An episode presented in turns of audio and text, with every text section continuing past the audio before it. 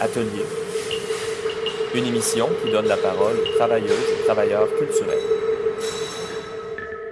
Les os ne sont pas des pierres, mais tous les os que j'ai vus, en vitrine, ou dans mon assiette ou en squelette de démonstration, sont associés à l'absence de vie.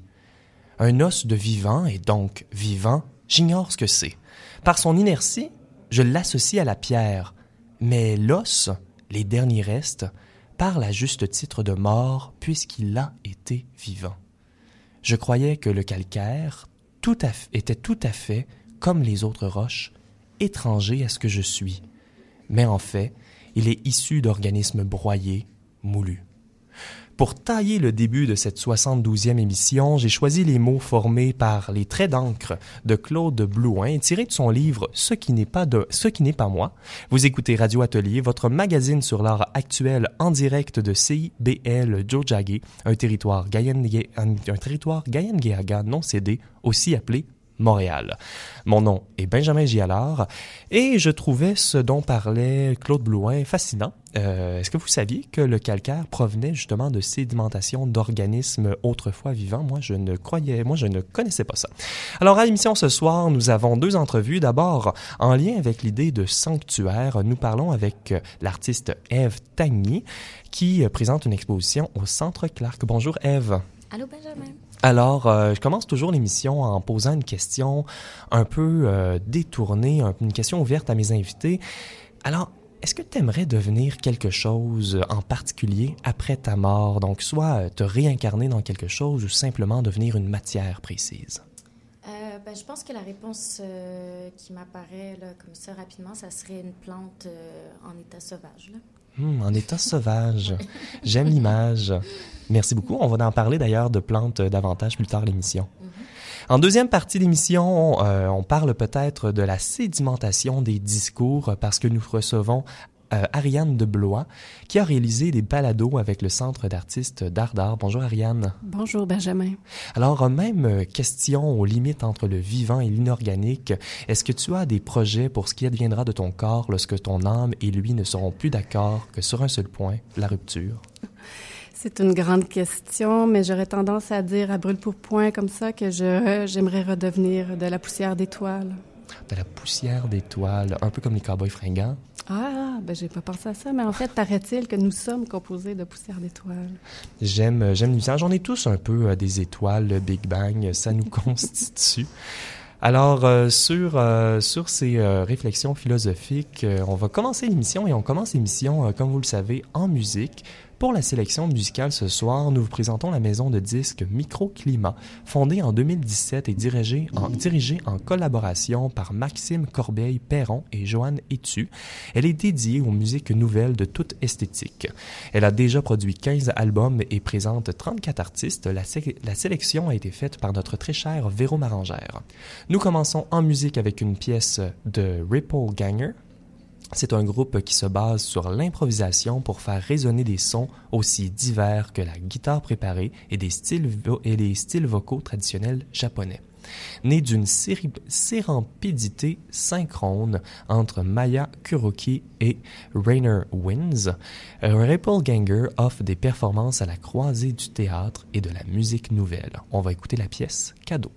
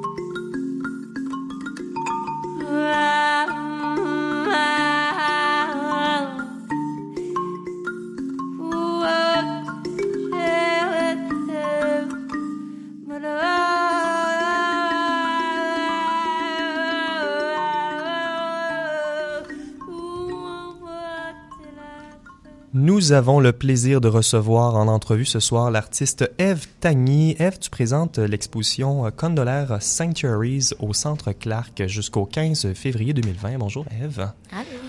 Alors, Eve, j'aimerais qu'on commence à dresser une image mentale de l'exposition pour nos auditeurs et nos auditrices. On trouve dans ton espace des structures recouvertes de terre. Il y a des bâches en plastique qui bougent selon les courants d'air et la composition générale de l'espace peut rappeler un jardin. Il y a notamment des vidéos d'un jardin en particulier que tu as euh, filmé en Afrique du Sud. Donc, est-ce que tu peux nous parler un peu de ton travail dans l'espace et continuer à dresser cette image mentale-là pour les personnes qui nous écoutent? Euh, oui, de façon euh, concrète, c'est ça. On rentre vraiment. Ben, j'ai vraiment. Euh, dans toutes mes expositions, j'essaie vraiment d'aborder euh, l'espace comme un jardin, justement. Euh, c'est-à-dire un espace où il y a toutes les phases du vivant qui co coexistent en même temps. puis c'est ça aussi de peut-être questionner un peu le lieu même de d'une galerie, qui est censé être une espèce de lieu stérile et neutre, mais qui l'est pas donc euh, qui est un lieu chargé en lui-même. Donc, le jardin, je pense, s'inscrit là-dedans aussi un peu. Euh, puis donc, on pénètre, puis je pense que c'est vraiment un lieu où j'essaie de, d'apporter attention à cette temporalité-là, puis aussi de faire en sorte que les gens s'arrêtent un peu, puis réfléchissent, puis justement créer ce, ce, ce sentiment de sanctuaire. C'est sûr que l'utilisation de la terre, c'est vraiment pour moi une façon les plus essentielles d'arriver à ça. Donc, une espèce de muret que j'ai formé avec euh, euh, une arche. Il y a aussi une grande arche avec euh, une espèce de, de print d'un jardin lui-même. Puis il y a des escaliers recouverts de terre également qui mènent un peu directement dans le mur. Donc, puis il y a plusieurs petits éléments qui sont comme une espèce de mix entre des ikebanas puis des des petits euh, cairns, comme on dit en anglais. Je ne sais pas comment on dit euh, en français. Et qu'est-ce que c'est un ikebana? Je connais pas ce terme ben, Ikebana, dans le fond, c'est euh, une tradition japonaise où c'est des arrangements floraux. Floraux, pardon. Mm-hmm. puis c'est vraiment une, tradition qui dure depuis des centaines d'années. C'est une pratique qui, entre, disons, botanique et artistique. Euh... Et, tu et, tu parlais de l'émotion euh, de sanctuaire. Donc, est-ce que c'est euh, la direction ou l'émotion que tu tentes de faire ressortir avec cette installation-là? Euh, je sais pas si c'est une émotion en particulier, mais disons que l'idée de sanctuaire m'intéressait beaucoup euh, parce que, bon, je traite vraiment beaucoup de deuil en correspondance avec les rites qui sont retrouvés dans la nature euh, ou dans des espaces non synthétiques, disons. Euh, puis je pense que l'idée du sanctuaire était aussi de lier une idée de, de, guérison dans comme, ce lieu justement qui est en dehors, euh, comment je pourrais dire, qui est, euh, qui est pas contraint aux lois d'une société, puis qui est un lieu où tu es protégé. Donc souvent, tu sais, allais avoir des sanctuaires.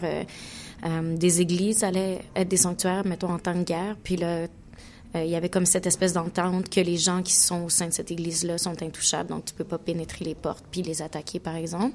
Mais on parle aussi de sanctuaires euh, dans des lieux naturels, justement, pour protéger les animaux, euh, des trucs comme ça. Fait que c'était l'idée de de quel genre de sanctuaire on veut créer pour avoir des futurs qui sont plus sustainable, pour avoir un présent qui l'est plus aussi, mm-hmm. Réfléchir à des façons différentes d'approcher, je pense, la vie et le deuil. Euh, dans une façon qui, qui, qui, qui disons, euh, nous permet de délaisser justement une espèce de passé traumatique ou un, un héritage de violence euh, qu'on pourrait porter en nous, disons. Ben oui, parce que ton exposition et ton travail explorent des thèmes comme le deuil, les traumatismes intergénérationnels et aussi leur guérison. C'est des sujets qui se retrouvent dans ta pratique depuis au moins 2014 et qui découlent d'une expérience personnelle. C'est quoi l'importance de l'art dans ton processus de guérison? Euh, mais je pense que ça s'est vraiment euh, imposé de façon très naturelle. C'est sûr que moi, je faisais déjà, j'ai un background en cinéma, en journalisme, donc euh, je faisais déjà de la photo. Euh, puis c'est juste que ça s'est je pense que tout le monde répond au deuil puis au trauma de façon euh, différente. C'est sûr que le trauma, tu une espèce de, de, de choc, qui, qui fait qu'il y a comme un arrêt important. Puis pour moi, ce qui s'est imposé euh, à travers ça, ça a vraiment été de continuer à euh, travailler l'image, à faire la photo. puis à travers, ben justement, j'ai fait un livre qui s'appelle Lost Love. qui a été terminé en 2017 et présenté à Never Apart en 2018. Oui. Puis, c'est ça. Je pense que les choses ont vraiment découlé de façon organique, où il y avait vraiment comme une espèce de d'urgence. De, dans le fond, c'était vraiment une réponse. Je pense, euh, voulais, je voulais déjà faire un livre, puis ben quand tout ça s'est passé, euh, je l'ai juste mis dans cette forme-là, disons. Et puis. Euh, ce processus artistique-là, ça l'a changé, j'imagine. Un processus de guérison, c'est également un processus de changement. comment, comment ces idées-là ont évolué ou ont changé à travers les années? je pense que c'est ça. Au début, j'étais très proche de l'événement en soi. Euh, de la perte euh, euh, suite au suicide d'une personne proche à moi. Puis j'étais vraiment dans ces idées-là, très proche de ce matériel-là. Puis au fur et à mesure que j'ai fait des expositions différentes, je pense que je l'ai, je l'ai abordé plus dans l'espace, de plus en plus dans l'espace. Dans le fond, j'ai eu comme des opportunités de justement présenter.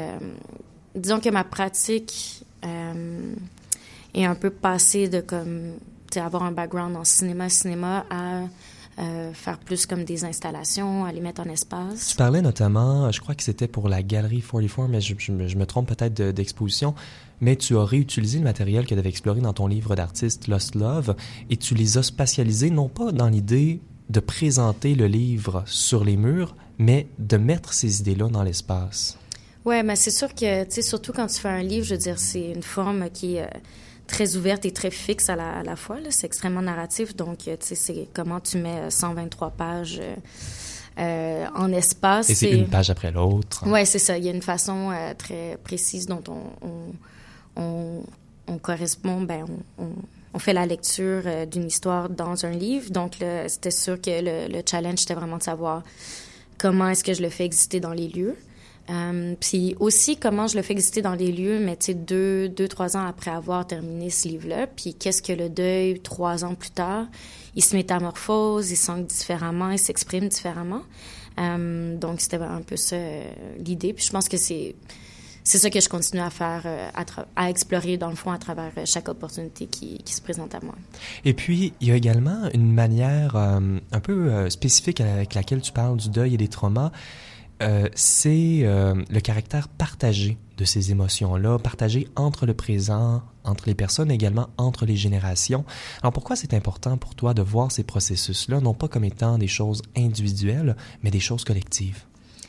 Euh, ben, c'est sûr que, tu sais, la genèse de tout ce travail-là, pour moi, est en Afrique du Sud. Puis bon, c'est sûr que je suis étrangère à ça. J'ai vraiment seulement une, impression de qu'est-ce que c'est cette, euh, de qu'est-ce que cette société est, disons.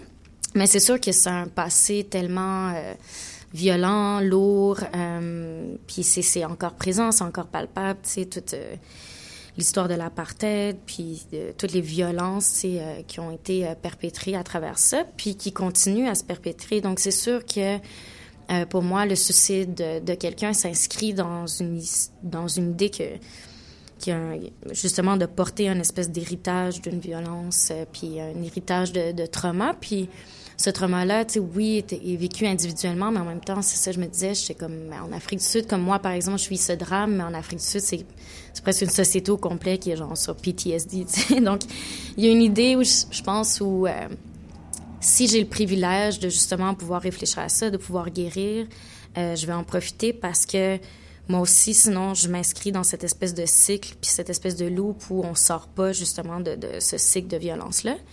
Euh, puis je pense que c'est vraiment important, surtout dans des communautés noires, dans euh, pour des personnes racisées qui, je pense, portent euh, un degré de violence euh, qui, est plus important. Puis c'est justement de penser à comment est-ce qu'on transcende justement cette histoire-là.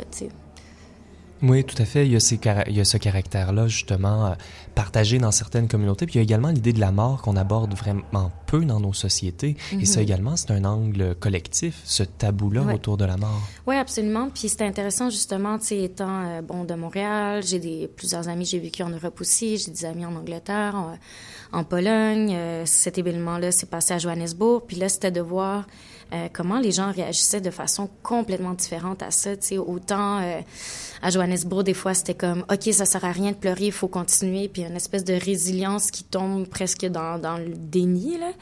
Puis autant à Montréal, des fois, euh, j'entendais des trucs comme tu vas grandir de cette expérience comme si c'était, une espèce de... En tout cas, je veux dire, des, commentaires qui, vivaient, qui venaient justement d'un, un manque de compréhension totale de je pense, de, de rapport à la mort, euh, puis au deuil. Donc, euh, c'est ça, je pense que c'est vraiment intéressant de voir comment on navigue, mais clairement, il y a des tabous qui restent, puis euh, spécifiquement autour du suicide, je pense que ça, ça vient chercher quelque chose de tellement... Euh, on est tellement fait pour survivre, euh, puis euh, on traverse des choses euh, incroyables. Je veux dire, les gens traversent les mers pour essayer de survivre, dans un espoir ténu là, de, de comme survivre. puis là, tu te dis, OK, tu arrives à un moment où tu es capable de porter violence à toi-même, tu es ton propre meurtrier. C'est vraiment anti-humain, disons, comme geste. Donc, je pense que ça, ça choque énormément. Euh, mais je pense que c'est pour ça aussi que c'est important d'en parler parce que c'est une des morts qui a le plus de répercussions autour des, des gens qui sont... Euh, je pense qu'il disait que comme 30 des gens proches d'une personne qui se suicide se suicident à leur tour. sais. Donc, il y a vraiment, je pense, euh, ça crée justement une chaîne. Euh, puis l'idée, c'est justement de, bon, est-ce qu'on peut l'aborder différemment? Est-ce qu'on peut aussi créer, pas juste parler du suicide, mais de commencer à regarder autour, euh, comment est-ce qu'on laisse plus une place justement pour éviter ces choses-là? Comment est-ce que, surtout chez les hommes, est-ce qu'on peut euh, démanteler un peu puis faire en sorte que les gens vont aller chercher de l'aide de façon plus libre, par exemple, ou euh, enlever l'espèce de tabou que, autour de la dépression, autour des maladies mentales. Tu sais. Mhm, tout à fait. Et s'il y a des gens qui nous écoutent, euh, d'ailleurs, euh, on vous rappelle que vous pouvez appeler euh, différentes lignes d'appel et de soutien. Je trouve que c'est important d'en parler à la radio quand, quand on peut. Et d'abord, d'aborder cette question du, du suicide et des éléments traumatiques de différentes manières. Toi, tu le fais avec l'image du jardin. C'est une image, à la fois une idée. C'est un jardin qui se retrouve en Afrique du Sud pour l'exposition à Clark tu y retourné une deuxième fois. C'est un, jardin, c'est plein de vie, mais c'est également un espace de contrôle, un espace où la nature a été domestiquée. Le jardin, c'est à la fois une métaphore, une image, tu y performes, tu le documentes. Est-ce qu'on peut dire que c'est plus un personnage dans ton installation, plus qu'un lieu? C'est intéressant, j'avais jamais euh, entendu cette, euh, cette analyse-là euh, du jardin comme personnage, mais ouais, je pense que c'est assez juste. Je pense que, ben, je sais pas, j'y ai jamais pensé comme ça. Il faudrait que j'y pense plus. C'est sûr que j'y ai pensé beaucoup comme lieu, justement, où euh, un espace où euh, tous ces, ces, processus-là se passent, où euh, justement la vie, la mort ont lieu. puis un espace où j'aime porter attention aux gestes. quel geste de violence, par exemple, on, on pose dans une idée de, de de faire euh, pousser quelque chose, par exemple, ou de comme former quelque chose. Ou, euh, euh Hmm. Tu me poses une colle, Benjamin. c'est bon, c'est peut-être un bon moment pour retourner euh, en musique. Donc, on va continuer ton, notre entretien, euh, Eve Tagny. Mais avant, on va écouter une pièce euh, de l'ensemble Iléa. C'est la pièce Eden. Alors, l'ensemble Iléa propose euh, et explore des différentes manières de guider des, des improvisations et il s'attarde à la création musicale selon l'intuition de l'instant en embrassant l'inattendu. Leur éventail musical va des sonorités acoustiques au rugoristes rugosité de la musique noise, l'ensemble Iléa se balade partout entre ces deux univers en empruntant leurs codes et leurs sons.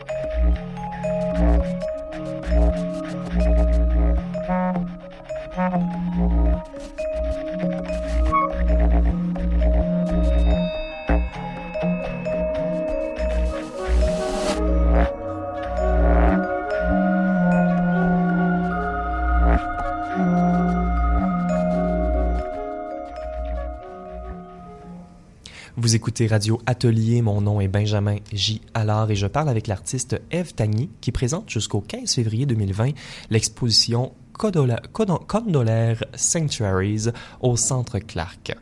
Donc, l'exposition à Clark fait suite à cinq expositions, Eve, que tu as présentées à Toronto en un an. J'ai appris donc en un an, un jour pour jour presque, au X-Space Cultural Center, à Critical Distance, à V-Tape, à la Cooper Cole et à la Galerie 44. Donc ça, c'est des endroits où tu as pu explorer différentes approches et différents matériaux, notamment les matériaux vivants. On parlait de la terre plus tôt.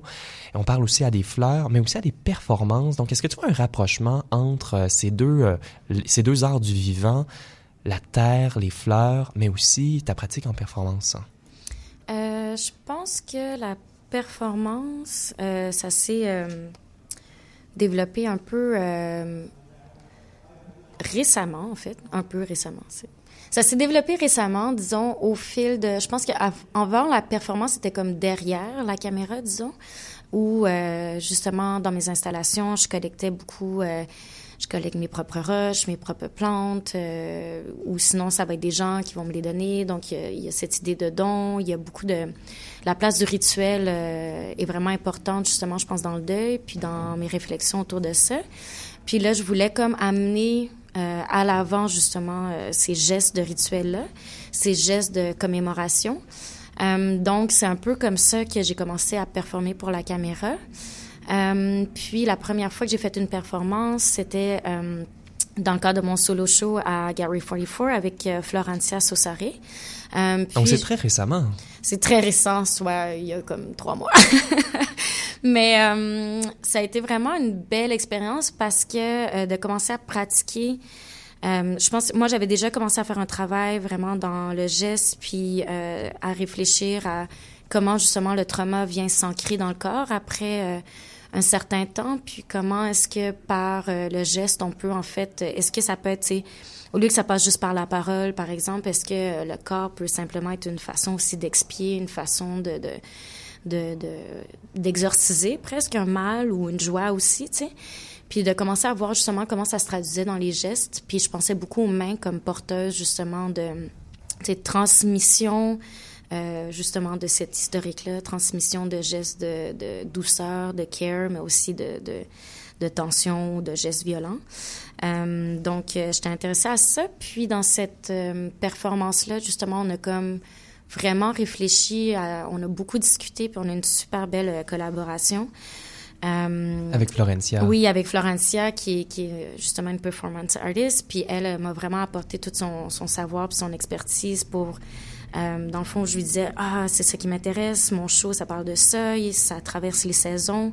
Puis dans l'espace, on a vraiment fait vivre euh, dans cette performance-là euh, toutes les tensions du deuil, puis toutes ces espèces de processus-là. Comme, je pense une performance, c'était peut-être une vingtaine de minutes ou quelque chose comme ça, mais ça a vraiment été... c'est clairement quelque chose que j'aimerais de plus en plus explorer, ouais. Oui, mais il y, y, a ces idées-là de gestes qui reviennent souvent, souvent des gestes de main. Comment tu construis ces gestes-là? Euh, ben justement, c'est ça, c'est assez libérateur parce que euh, ça m'a permis d'être vraiment plus dans l'instinct, euh, vraiment plus. Euh, tu sais, des fois, je sais pas, je travaille toute seule dans mon studio, je vis toute seule aussi, puis là, tu, tu passes beaucoup de temps avec ton propre travail, puis des fois, ça manque de. Tu, tu commences à overthink a little bit everything. puis justement, de comme être, OK, comment je me sens en fait, puis de juste laisser mon corps parler.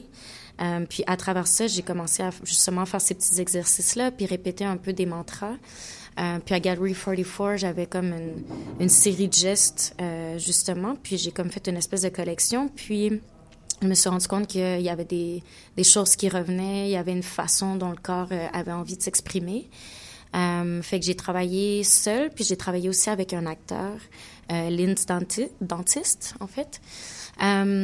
Puis ça a comme c'est intéressant parce que souvent les gens ont vu ces vidéos-là puis ils m'ont dit ah waouh c'est vraiment le fun comment tu as chorégraphié les choses mais en fait c'est pas chorégraphié c'est vraiment euh, ça vient naturellement à force de répétition ouais c'est ça il y a comme une espèce de disons, chorégraphie naturelle qui s'est ancrée dans le corps, mais c'était pas, euh, c'était pas un geste écrit ou euh, réfléchi. là. Puis j'aimerais qu'on parle justement de ton approche à la vidéo, parce que c'est des vidéos qui sont très poétiques.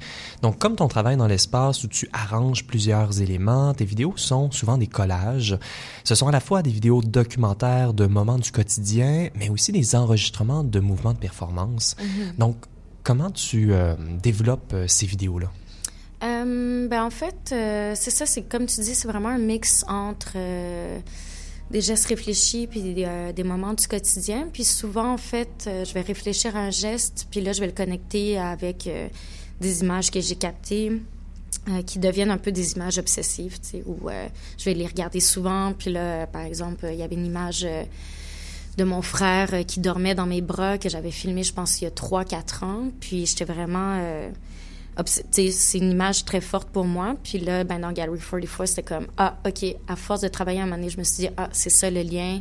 Puis là, je l'ai fait revenir, puis je l'ai réintégré, tu sais. Donc, euh, souvent, ça va être un peu... euh, je laisse assez de place, là, disons, à l'improvisation, puis la chance. Puis dans le fond, euh, comme euh, ma soeur m'a envoyé un, un vidéo d'elle euh, enceinte, puis là, j'étais comme, ah, je vais finir mon show comme ça, finalement. Ça va faire un- une belle boucle, tu sais. Puis euh, je l'ai intégré comme une semaine avant, là. Et puis c'est intéressant qu'on parle de vidéo et que l'idée des collaborations vient parce qu'il y a plusieurs corps qui sont dans ton travail.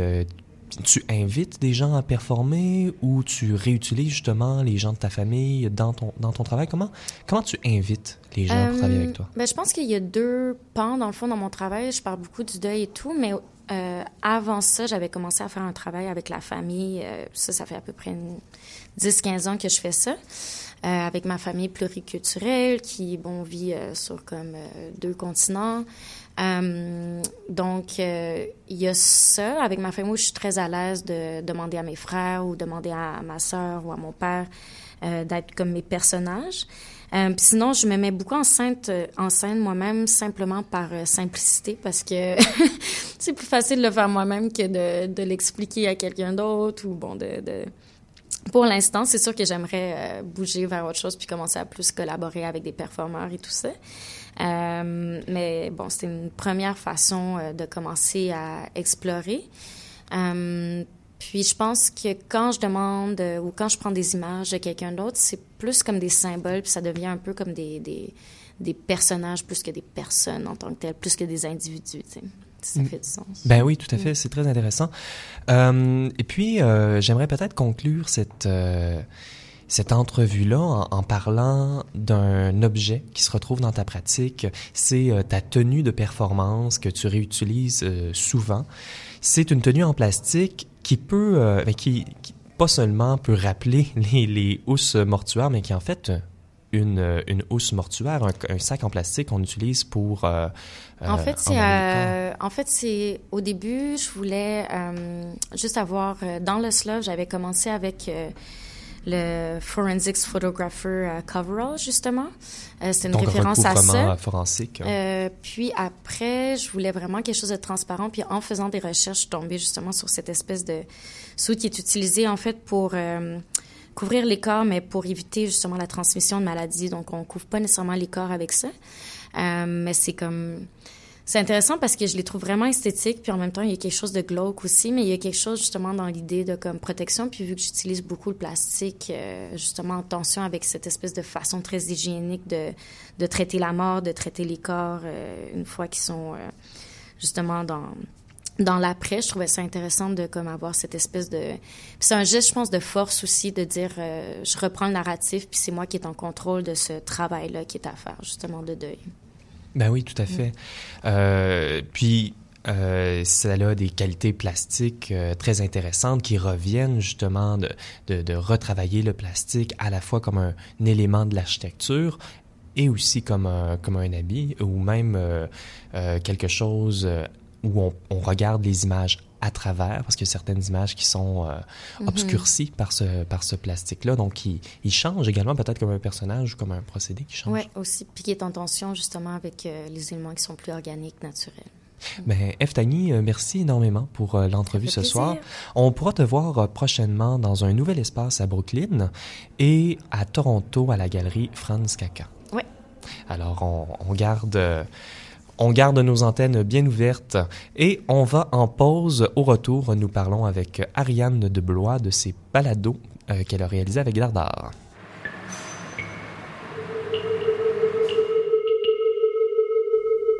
Vous écoutez Radio Atelier, votre magazine radiophonique sur la recherche en art, en direct du CIBL 101.5 Jojage, Montréal. Mon nom est Benjamin J. Allard et vous pouvez visiter le radioatelier.ca pour nous réécouter ou en apprendre davantage sur les sujets traités en ondes. Radio Atelier est aussi sur votre application balado-diffusion préférée. Si vous souhaitez aider l'émission, vous pouvez en parler à un ami, partager notre page ou encore penser à une épitaphe en notre honneur, comme celle-ci par exemple. j une amie, une mère et une grande admiratrice de l'émission Radio Atelier ACIBL. Nous avons une deuxième entrevue ce soir pour vous avec une personne qui porte plusieurs chapeaux. Nous parlons avec Ariane de Blois, critique d'art, autrice, chercheuse et commissaire indépendante. Son dernier projet était la rétrospective de Kozik au Musée national des beaux-arts à Québec. Ariane, tu as plusieurs chapeaux, donc est-ce qu'il manque quelque chose à tes multiples fonctions? Bah, je crois que tu as fait pas mal de tours. Sinon, euh, j'enseigne au collégial une douzaine d'années. J'enseigne pas présentement, mais ça fait pas mal de tours sinon, oui. Ben oui, tout à fait. Et ce soir, euh, c'est ton rôle d'autrice invitée dont on, nous, dont on parlera. Tu vas travailler avec le Centre d'artistes d'art D'abord, est-ce que tu peux nous présenter Dardar et le mandat que tu avais? Oui, tout à fait. En fait, Dardar, pour ceux et celles qui connaissent pas ce centre d'artistes-là, c'est un centre d'artistes montréalais euh, dont le mandat essentiellement est de soutenir euh, la création et la diffusion des pratiques actuelles en art d'intervention dans l'espace public. Euh, une des singularités de Dardar, c'est que ses locaux, en fait, ses bureaux sont situés dans un abri mobile, euh, littéralement une roulotte euh, de chantier, qui vient se poser dans différents endroits de la ville pour des périodes de deux, trois ans, quelque chose comme ça. Puis présentement, les bureaux Dardar sont situés près du marché à Trois-Terres. C'est une manière, je crois, pour le centre de se rapprocher, dans le fond, des différents publics.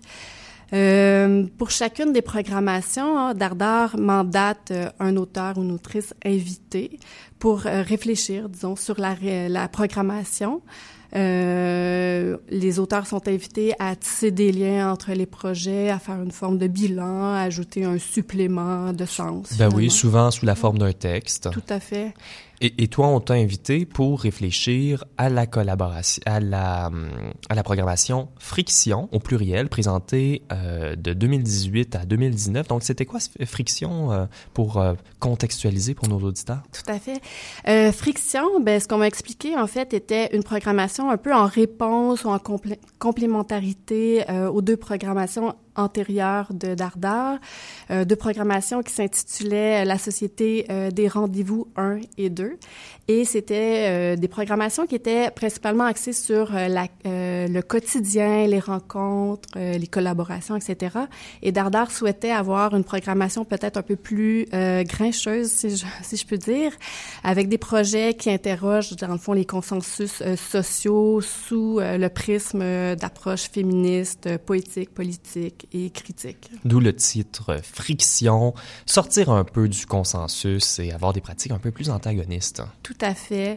Donc, euh, il y a environ huit artistes qui ont participé à cette programmation-là. Il y a plusieurs thématiques euh, qui s'entrecroisent. On peut retrouver, par exemple, des thématiques autour de la culture du viol, l'invisibilisation des personnes racisées, notamment dans le milieu des arts, la gentrification, etc. Donc, des, des, des thèmes tout à fait euh, important et euh, à, à, parler. Donc ça, ça a été fait en 2018-2019. Donc jusqu'à maintenant, on a une approche assez classique, un centre d'artistes qui a une programmation thématique et qui invite une autrice pour y réfléchir. Par contre, Dardar est un centre qui aime faire les choses un peu pas comme les autres et te proposer quelque chose d'assez original pour ton, euh, pour ton mandat. Donc, à la place d'un texte, Ariane de Blois, tu as plutôt décidé de faire un projet de balado-diffusion. Comment t'es venue l'idée? En fait, ça faisait déjà un certain temps que je réfléchissais euh, à explorer autre chose que l'écriture, tout en restant d'une certaine façon collé à du contenu. Puis quand Martin Dufresne euh, de Dardar m'a invité pour euh, couvrir la programmation de Friction, euh, il m'a précisé dès le départ, en fait, que euh, ma réflexion pouvait prendre différentes formes. Donc, euh, une publication, une table ronde, une conférence ou autre chose. Donc, j'ai tout de suite saisi la balle au bon et je savais tout de suite, dès le départ, que je n'allais pas produire un texte, que j'allais faire un projet peut-être un peu plus personnel à travers ce mandat-là. Euh, et euh, ça faisait longtemps que j'avais le désir euh, de décentrer le propos de ma personne, de ma posture d'auteur, de ma posture d'interprétation pour être davantage à l'écoute. Ben oui, parce qu'un texte quand même, même si l'autrice a été en conversation avec des avec d'autres personnes, on lit ses mots, tandis que là, tu donnes la parole aux artistes. Donc, pour toi, pourquoi c'est important de donner, de créer un espace médiatique pour donner la parole aux artistes en art contemporain? En fait, j'avais le goût avec ce projet-là de magnifier la parole des artistes que je trouve qu'on entend très peu dans l'espace médiatique. Euh, et c'est comme ça aussi que la balado est née, parce que je me disais, dans le fond, quel format, dans, dans sous quel, euh, avec quel médium je peux magnifier cette parole-là. La balado est apparue comme une évidence parce que je suis moi-même une grande, je dirais, auditrice de balado. J'écoute différentes balados, notamment des balados féministes au quotidien, euh, quand je fais mes tâches ménagères, quand je marche au retour de l'école de mon fils ou de la garderie de ma fille. Et j'ai j'écoute des balados comme euh, un podcast à soi, les, les, couilles sur la table, la poudre, etc. Et j'ai cherché des balados sur euh, les arts et sur les artistes et j'en ai quand même peu trouvé. Donc, euh, mon intention peut-être au point de départ était tout à fait égoïste au sens où j'ai eu envie de développer un projet de balado que j'aurais envie d'écouter moi-même. Donc, euh, ça, ça, a été également le cas euh, pour moi à Radio Atelier. Là. Euh, mention spéciale pour euh, Vénus et la chatte, qui est un balado que je viens de découvrir, mais qui est vraiment très bien sur l'histoire de l'art. Tout à fait. Et puis, euh, donc, tu as apporté quelques extraits de balado. Mm-hmm. je propose qu'on en écoute quelques-uns. Euh, le premier extrait qu'on va écouter, c'est avec euh, justement une autrice de bande dessinée et illustratrice, Julie Delporte. Le projet qu'elle présentait à Friction s'appelait La décroissance sexuelle. Est-ce que tu peux nous le mettre en contexte? Oui, c'est un projet de poésie euh, sur la guérison dans le contexte de la culture du viol. Euh, c'est un projet qui a été présenté dans l'enseigne lumineuse euh, de Dardar. Euh, pour faire ce projet-là, Julie a rencontré 24 personnes, principalement des femmes, qui sont venues discuter de trauma et l'idée du projet était de de, réfléchir à l'idée d'une guérison collective, si l'on veut. Donc, on écoute l'extrait à l'instant. C'est Julie Delporte qui parle. C'est-à-dire quand on réalise euh, toute cette domination-là, qui n'est pas juste euh, genrée, parce que commencer à être féministe et à comprendre comment ça fonctionne, euh, c'est vraiment se connecter à d'autres formes d'oppression, toutes les mhm. autres formes d'oppression qu'on peut essayer de comprendre au fur et à mesure. et ben c'est pas très beau l'être humain, c'est vraiment dégueulasse même. Donc oui, il y a une espèce de besoin de réconfort qui peut, passer par la beauté. Et moi, c'est clair que ça passe par là. Ce que j'ai essayé de travailler aussi, c'était le, ce truc de pronom, là, où euh, il y a du je, du nous, du tu, du vous. Euh, de mélanger tout ça pour parler, partir de. Vraiment dire que l'histoire individuelle, elle est collective.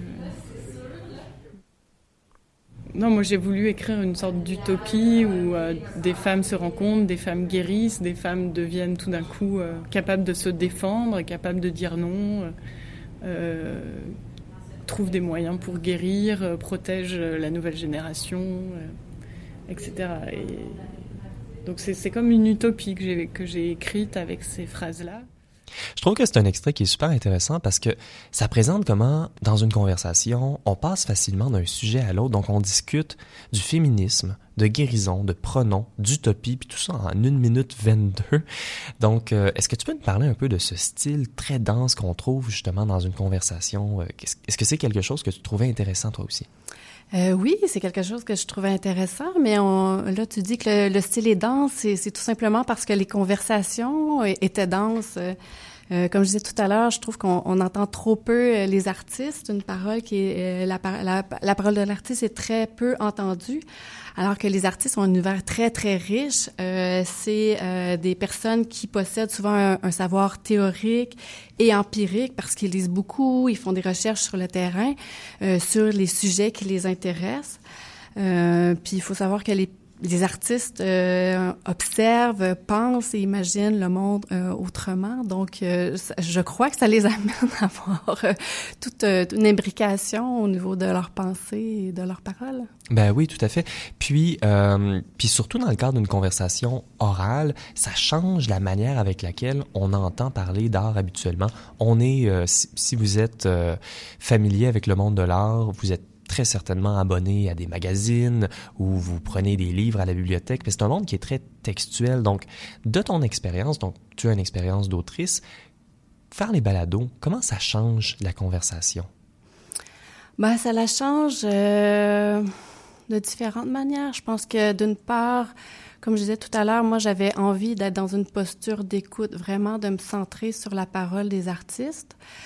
Euh, donc, au dans mes balados, ce que j'ai tenté de reproduire, c'est euh, de donner un temps long, dans le fond, à la parole euh, de ces des gens que j'avais rencontrés, parce que je trouve que quand on entend les artistes, euh, on les entend souvent euh, de, de, manière très brève, c'est-à-dire sous des, des, formes de capsules où on vient synthétiser les projets. Et là, j'avais envie de rentrer dans, dans leur univers, de, de dans la complexité dans aussi. la complexité aussi de leur, de leur pensée, exactement. Ben, je propose qu'on entende un deuxième extrait euh, de, de, du balado. Donc, c'est l'artiste Mona Sharma. Vous allez entendre ces deux enfants en bas âge qui étaient présents lors de l'enregistrement. Donc, Ariane, tu as choisi, en fait, euh, c'était important pour toi que les rencontres soient faites dans des lieux intimes, choisis par les artistes. Qu'est-ce qui a motivé ce choix-là? Ben, un choix, je dirais, euh, féministe d'une certaine façon, puis euh, un choix de dans un désir de prendre soin des artistes, d'être dans, dans une logique du care jusqu'à un certain point, parce que je, je, je, les trouvais déjà généreuses, parce que c'est surtout des femmes, euh, de me de m'offrir leurs paroles. Donc, je voulais qu'elles se sentent confortables.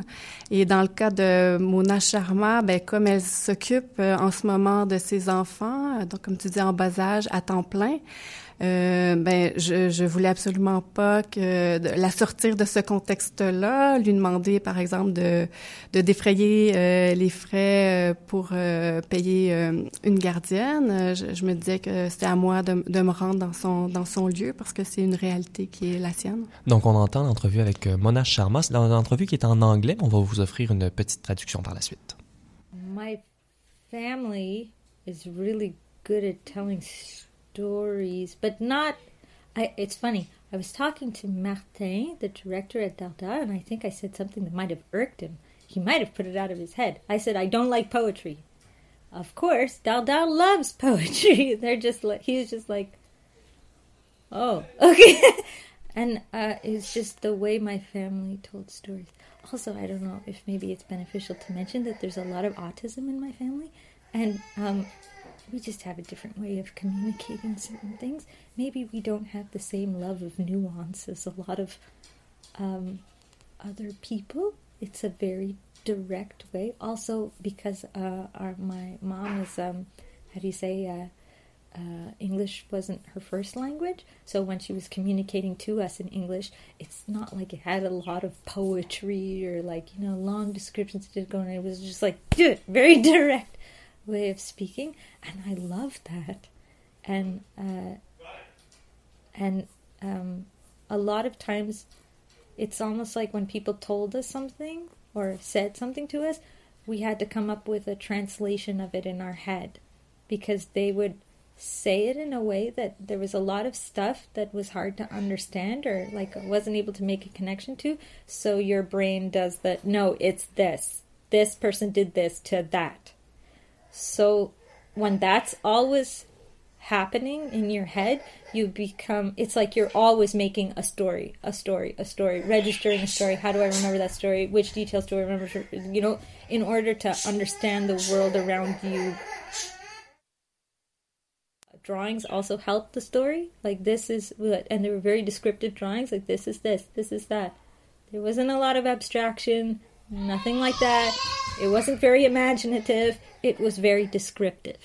So that's how that's started. So the idea of stories, it's always like trying to decode what's happening around you, get the facts, get the very straight up understanding. Remove the poetry, remove the thing, the other thing. Oui, donc dans cet extrait euh, que je vais traduire brièvement, euh, Mona Sharma raconte le fait que sa famille excelle à raconter des histoires, que lors d'une rencontre euh, à Dardar, euh, elle avait, elle pense du moins avoir choqué Martin Dufresne en lui disant, en lui faisant la confession qu'elle déteste la poésie. Euh, plusieurs personnes dans sa famille sont autistes et euh, ce qui entraîne, selon elle, une différente façon de communiquer sans un grand intérêt pour euh, les nuances. de plus, elle précise, elle précise dans cet extrait que sa mère n'a pas le français, l'anglais, pardon, comme langue maternelle et ce qui l'amène à, s'exprimer de manière très directe, sans poésie. Et l'artiste dit adorer cela. elle dit aussi qu'elle doit toujours être dans une forme de traduction de la réalité réalité, ce qui engage la mise en histoire d'une certaine façon du réel, et que les dessins qu'elle fait sont euh, surtout euh, descriptifs et lui servent à décoder la réalité. Puis on entendait justement euh, les enfants dans le dans le dans le fond. Donc ça, c'est une décision justement. Donc tu as pris la décision de pas effacer l'existence des enfants. Puis ça, ça pointe à la conciliation travail-famille qui est pas toujours facile dans le milieu des arts. Euh, tout à fait. C'est complexe, je crois, dans la vie en général. Je pense pas que c'est particulier au milieu des arts. Euh, mais euh, comme disait une, une collègue dont, que je nommerai pas parce que je sais pas si elle veut que je, je dise ses propos en public, mais elle, elle disait que la conciliation famille-travail n'existe pas. C'est-à-dire que c'est les, les, femmes principalement qui la font, qui la subissent. Euh, D'une certaine façon, on nous demande, euh, la société nous demande d'être présent, présente euh, auprès de nos enfants, puis en même temps euh, d'être toujours très productif ou productive euh, au travail. Puis c'est très rare qu'on peut faire rencontrer ces deux mondes-là, le monde du travail et le monde de la parentalité, je dirais. Oui, tout à fait. puis c'est intéressant justement quand on est artiste peut-être, il y a certains artistes qui s'offrent la possibilité de travailler avec leurs enfants, puis ça, ça donne des œuvres tout à fait intéressantes. Je sais pas si tu veux répondre oui, oui, c'est vrai. Mais en même temps, je sais aussi qu'il y a des résidences d'artistes qui interdisent les enfants. Donc, euh, ça reste un enjeu, je crois, euh, comme je disais tout à l'heure, pas euh, unique au milieu de l'art, mais qui est très, très présent aussi dans le milieu de l'art. Un sujet qu'on aborde parfois à Radio Atelier, mais pas assez. Peut-être que nous allons faire une table ronde, justement, sur cette conciliation-là. Ah, à ça suivre. très intéressant. ça serait le fun. Alors, dernier extrait, on entend un peu mieux le rythme que tu vas créer avec ton balado parce que tu fais des interventions pour situer le propos des artistes ou apporter d'autres renseignements pertinents qui se dérobent lors d'une conversation normale. Donc, on va entendre le travail, on va entendre euh, on va t'entendre présenter le travail d'Elena Martin Franco et ça sera suivi de son intervention. À ce moment de la conversation, Elena expliquait le fait que les personnes immigrantes vivent souvent un sentiment de déphasage entre d'une part ce qu'elles avaient imaginé du territoire d'accueil et d'autre part la réalité une fois sur place un défaçage entre autres dû aux stéréotypes qu'on leur attribue dans la société et dans laquelle ils et elles ne se reconnaissent pas. Ce qui amène des problèmes de compréhension, de traduction et de synchronisation. En prenant appui sur cette idée, je voulais entendre Elena sur les manières dont elle aborde et incarne ces effets de déphasage dans sa pratique artistique. Mais tu vois, comme justement dans cette action-là, euh, moi, je, l'ai vécu avec beaucoup de difficultés. Tu vois, moi, je, ne me suis pas entraînée pour faire l'action. Je suis arrivée avec l'idée, je, je, vais faire cet exercice-là. Je l'ai appris, mais quand je l'ai réalisé dans les moments, j'étais pas capable de, l'amener au bout. À un moment donné, j'ai arrêté et j'ai repris. Euh, et finalement, finalement, à je sais pas comment dire ça, hein, parce que quand même c'est beaucoup, mais à la fin de la performance, le lendemain, je me suis rendu compte que, que c'était trop pour... Euh, ça veut dire que j'ai pris un risque pour ma, sur, ma santé. Mais je pense que j'ai encore 20 ans aussi. Hein. Alors, euh, c'est ça, il y a un autre décalage qu'il faut que je prenne conscience que. que.